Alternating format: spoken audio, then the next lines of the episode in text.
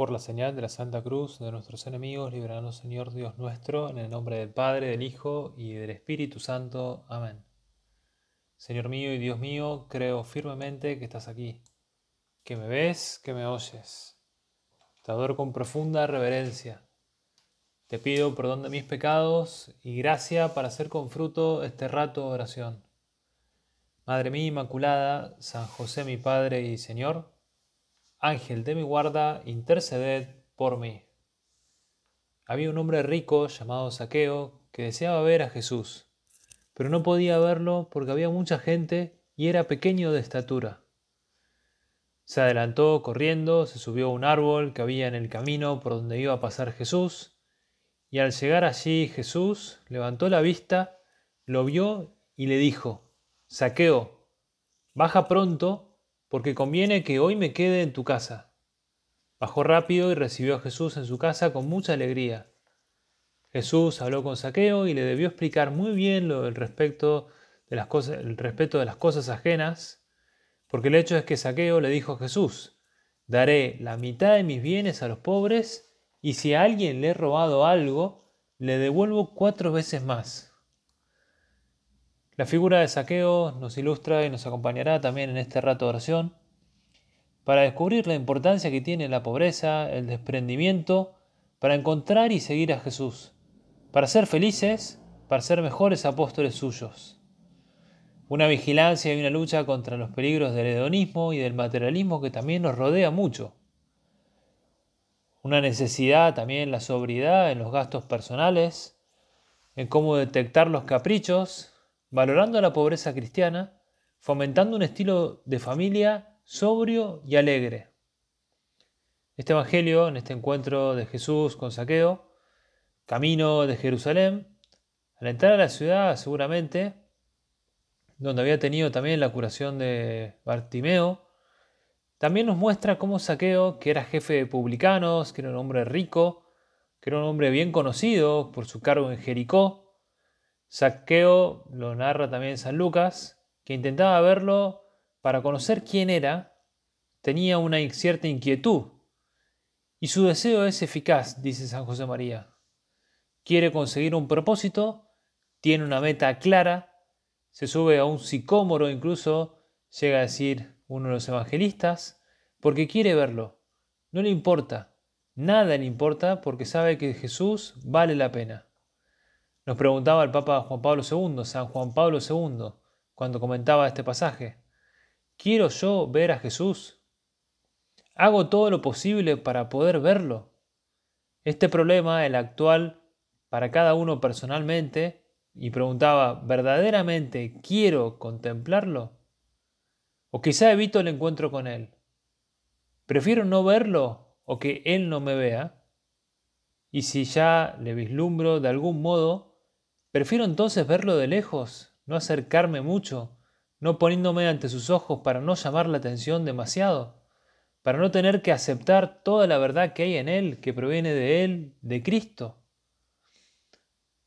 Hace unos pocos días tuvimos también la gran victoria de la selección de rugby argentina, los Pumas que vencieron al poderoso All Blacks, y ha sido histórico el triunfo en tierra neozelandesa. Lograron dar vuelta al partido cuando perdieron casi todo el partido, iban perdiendo, y al final lo dieron vuelta. Y momentos después de la épica historia de los Pumas, se difundió un premonitorio mensaje que habían dejado en el vestuario de los jugadores, un mensaje que el técnico les recordaba constantemente esos días que decía, recuerden este día muchachos, va a ser de ustedes toda la vida. Es una frase que se encontraron los jugadores antes del partido y que también ahora nos queremos preguntar en este rato de oración. No te olvides de este momento, recordalo porque va a ser de ustedes toda la vida. Imagínate a Saqueo, aquel momento cuando Jesús le dice, baja pronto, conviene que hoy me quede en tu casa me ilusiona hospedarme con vos. Intento buscar a otros que no me responden. Y Saqueo sí que lo pudo hospedar. Saqueo sí que dio todo lo que tenía, fue generoso. supo desprenderse de todas sus historias que tenía y se ocupó de Jesús. No le importó que era necesario un esfuerzo mayor, sino que supo dejarse llevar por Jesús a donde él quería. Descubre que es amado, que Jesús no lo ama así en general, sino que personalmente lo llama y corresponde a ese amor. Cuenta el Evangelio que bajó rápido y lo recibió con gozo. O sea, experimenta esa alegría de encontrarse con Jesús y sobre todo se deja comprender por Jesús.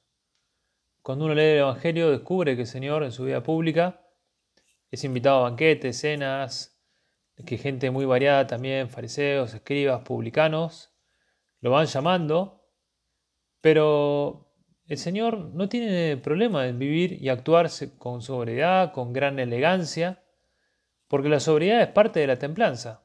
Fíjate cómo la templanza, en este caso de la sobriedad, es la virtud que, la virtud que modera los, el uso de los bienes. No significa que no usemos los bienes o que no vayamos a fiestas o a cenas o a galas, sino que los usemos con moderación, cuando tenemos que usarlos y sabiendo usarlos bien, sin dejarnos esclavizar tampoco por ellos. Por ejemplo, con Internet, ¿cómo usas Internet? ¿Te dejas dominar por Internet? ¿Usás alguna ayuda de Internet para eh, dejar tanto tiempo que estás metido esclavo en el celular? Te dejas brujulear, como se dice, en la red sin rumbo. No, total, no sé qué voy a ver, pero estoy acá conectado y entonces sigo perdiendo el tiempo. Fíjate, si agarras el auto, se supone que vas a un lugar, porque no vas a estar dando vueltas por cualquier sitio.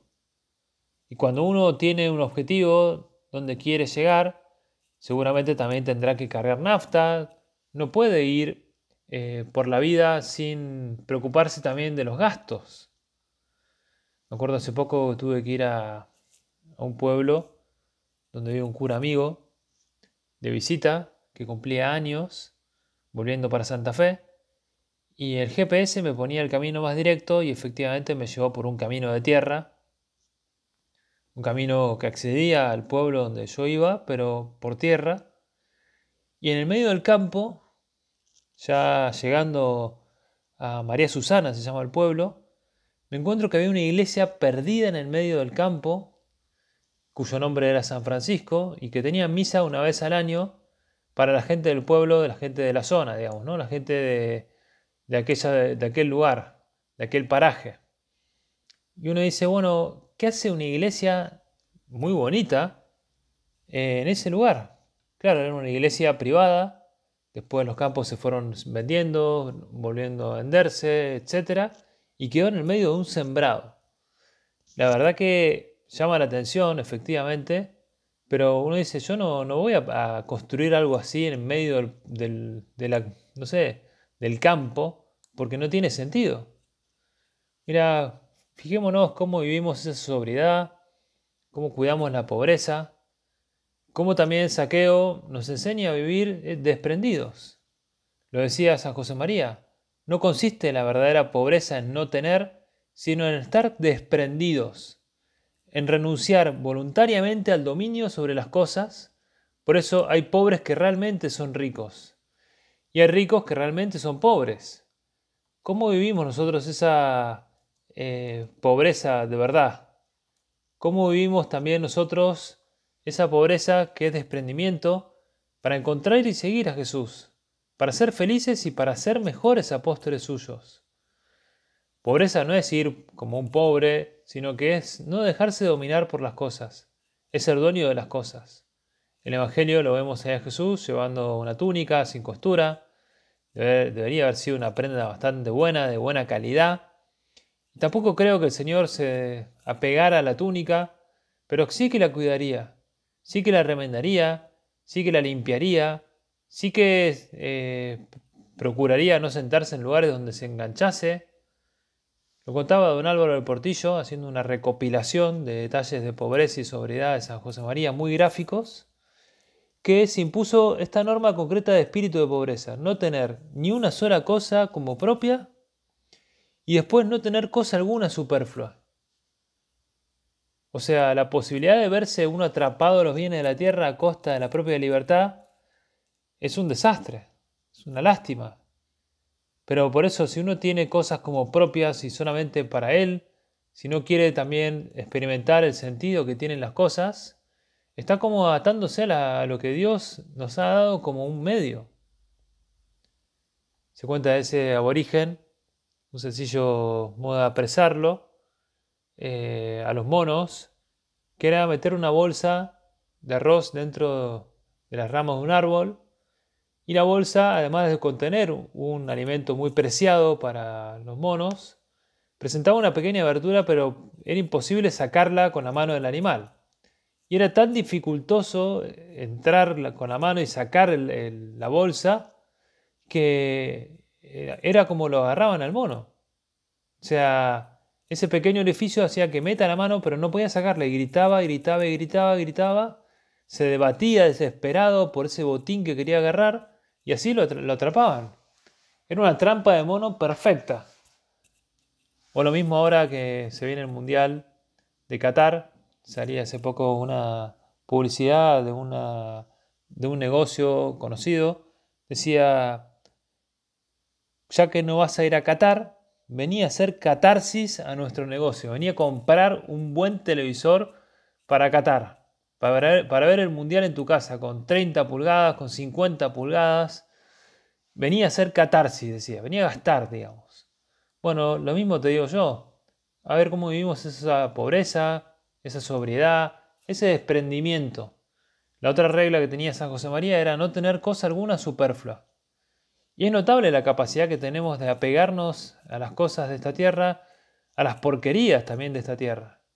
Esos niños que a veces tienen como su muñeco o su tesoro o su, no sé, eh, cosita o sus jueguitos.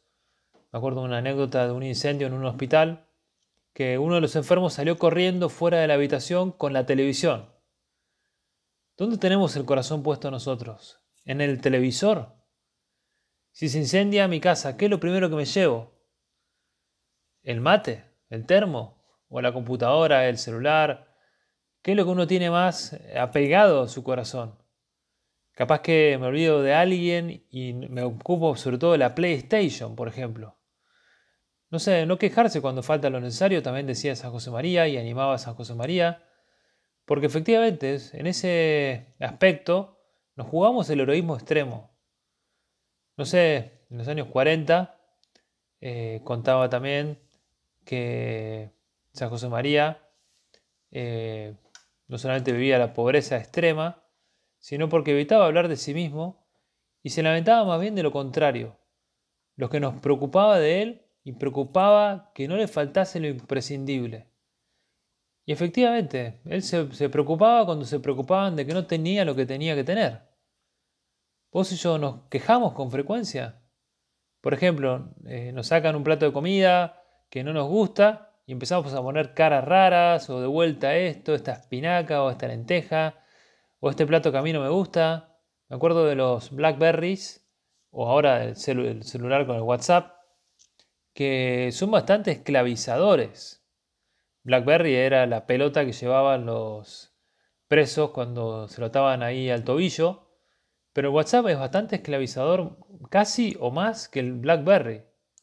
Por eso sabemos vivir esa sobriedad, esa pobreza, ese desprendimiento que hacen que el alma esté suelta, ligera, que pueda dirigirse bien hacia Dios, que le permita pensar en Dios y en los demás. ¿O estamos matados todavía a eso? Otro punto que decía San José María, despégate de los bienes del mundo, ama y practica la pobreza de espíritu, conténtate con lo que basta para pasar la vida sobria y templadamente, si no, nunca serás apóstol.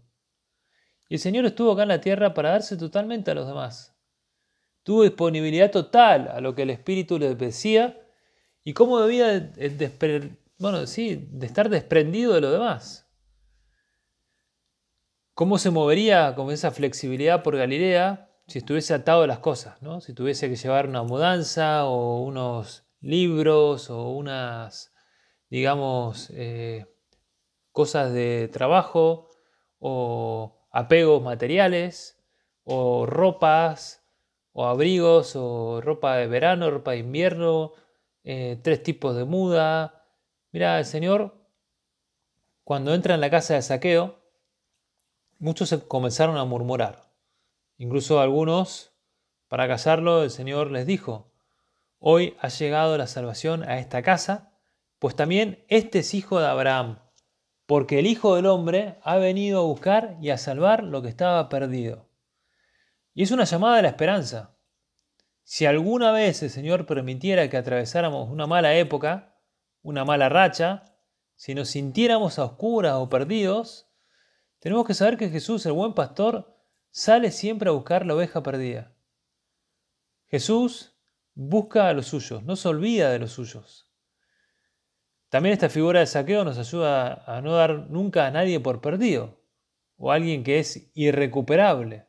No, al contrario, el Señor busca a todos y llega al momento justo.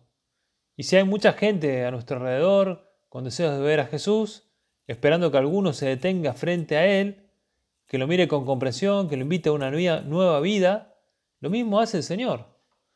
Me contaban hace poco de una persona que está pasando sus momentos finales y que vivió mucho tiempo en Estados Unidos y ahora está volviendo al país, a la Argentina, y pidió hacer un curso de retiro para poder rezar también acá en su propio país, con sus seres queridos, con sus amigos, conocidos.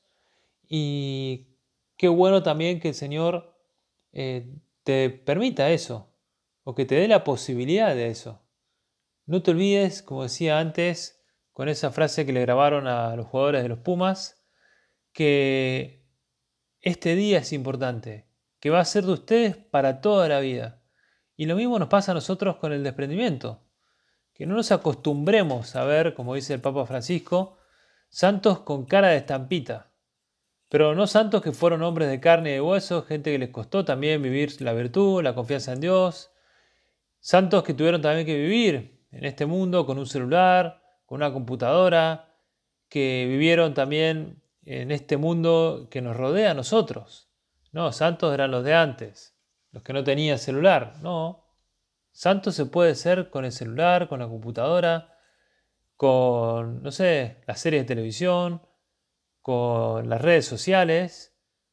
Santo es el que sigue al Señor como Él quiere que lo sigamos, como Él quiere que lo amemos. Pero la santidad no es un cumplimiento de sí mismo, decía el Papa. No es cuestión de hacer las cosas porque sí, sino al contrario, es saber estar desprendidos como lo vivieron los primeros santos y como también hoy se puede vivir ese desprendimiento, como decía San José María, pero también como lo vivió eh, San Francisco. No guardarse nada para sí mismo, decía él.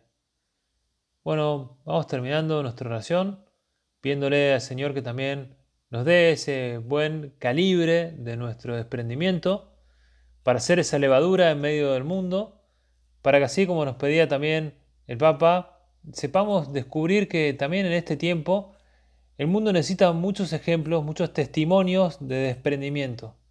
Vamos a pedirle a la Virgen, como también decía San Francisco, que para acercarse a Cristo necesitamos acercarnos eh, pobres, desprendidos.